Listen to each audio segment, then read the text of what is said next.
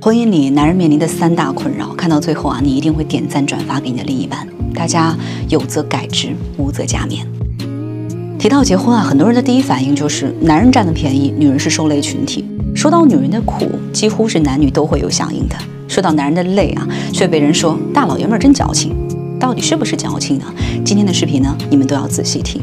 第一点，又要他赚钱养家，又要他甜的掉渣。很多女人呢，每天闲着没事儿干，就在家里面刷手机，拿着短视频里别人拍的剧情来做参考，指着老公的鼻子质问：为什么别人的老公不仅有钱，还这么会谈恋爱？你看看你，啥也不是。他要知道，一个人的精力呢是有限的，一个整天忙着工作并且有事业心的男人，他真的没那么多的体力去满足你那些偶像剧般的爱情。有时候他的吻不够走心，他的拥抱不够用力，甚至有时候他的表情都显得不太开心。但这不代表他不爱你啊！你不要动不动就怀疑他的爱，把他当成犯人一样去审问。爱不一定要用嘴巴和表情来表示的。你住的房子、开的车子、花的票子，不都是他爱你最好的证明吗？第二点，不管在外边多狼狈，回到家里呢，都不能表现出疲惫。男人的苦可以对全天下说，唯独不能对老婆说。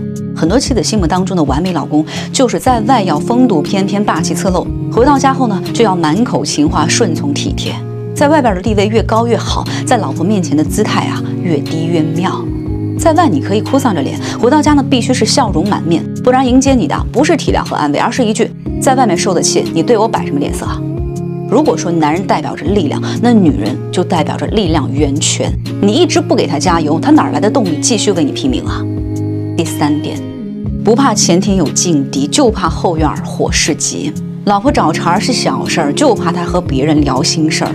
老公的关心他爱答不理，渣男随口的誓言他听得满心欢喜。老公和她讲道理，她就跑回娘家搬救兵，让老公不得不低头把她往回请。不光如此，爱人和老母亲就像是情敌，一言不合就搞事情，两边呢都不能得罪，令男人头疼不已。结了婚就该安分守己，做个好妻子，当个好儿媳，这样才能家和万事兴。如果你的婚姻出现了问题，可以来找心雨聊聊。